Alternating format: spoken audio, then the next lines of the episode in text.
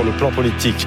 Le gouvernement, on en parlait hier, Mathieu est en passe de réussir euh, son pari. Un accord a été trouvé avec, avec, avec la droite. En revanche, bah, c'est pas gagné du côté de l'opinion publique et c'est pas gagné mais loin d'être gagné du côté des, syndicats. Ah, c'est même pas gagné du tout. Hein. Ils vont se réunir cet après-midi, les syndicats, à la Bourse du Travail à Paris pour euh, définir, euh, décider de date de mobilisation. Et la nouveauté, c'est que ce front syndical, il est uni. Écoutez ce qu'en disait Philippe Martinez, le secrétaire général de la CFDT, mercredi dernier. Sur CGT.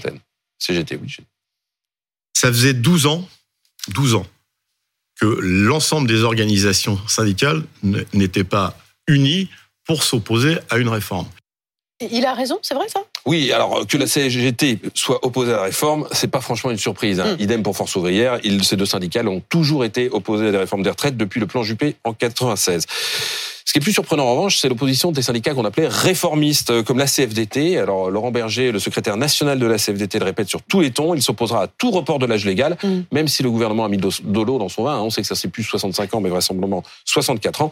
Il l'a répété euh, dimanche dans le Parisien. La CFDT est prête à appeler les salariés à se mobiliser, manifestations, initiatives dans les secteurs professionnels, appel à des débrayages. C'est surprenant parce que la CFDT a souvent accompagné les mm. réformes, euh, la réforme Touraine par exemple en 2014, ou même la réforme avortée d'Edouard Philippe en 2019. Mathieu, pourquoi la CFDT coince, bloque ben, D'abord parce que comme beaucoup de Français, elle n'est pas forcément convaincue de la nécessité de cette réforme, c'est-à-dire de l'urgence de l'urgence financière, de l'ampleur financière mais là, on a du mal, efforts. On a du mal à s'y retrouver parce qu'on attend tout et son contraire. il faut dire que le président a tellement varié sur le sujet. Dans son premier quinquennat, il dit ben non, c'est pas nécessaire de le faire pour des points de vue financiers. Et puis là, il nous le dit, il est urgent de la faire. Ensuite, il y a des raisons internes à la CFDT. Il y a eu un congrès en juin dernier. Les militants ont adopté des lignes rouges, euh, notamment sur la durée de cotisation, que Laurent Berger est obligé de respecter. Puis enfin, quelque chose qui tient à la défiance qui s'est installée entre euh, l'exécutif et les syndicats. Euh, quand il est arrivé au pouvoir, Emmanuel Macron considérait que les syndicats, c'était plutôt des facteurs de blocage que des facteurs de réforme. Il considérait que ça faisait partie de, de, de, de positions de rente qui bloquaient un peu euh, la France. Il les jugeait peu représentatifs. La CFDT, qui, elle, avait un statut d'interlocuteur privilégié avec les anciens pouvoirs, qu'ils soient de droite ou de gauche, pour essayer de faire avancer les réformes, a perdu ce statut-là. Et du coup, les relations entre les deux hommes se sont vraiment très, très, très refroidies.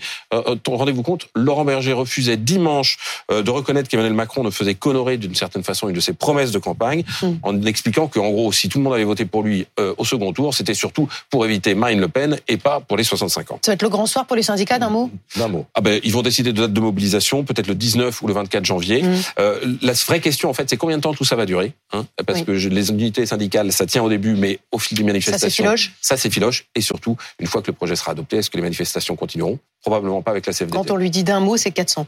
Merci euh, Mathieu.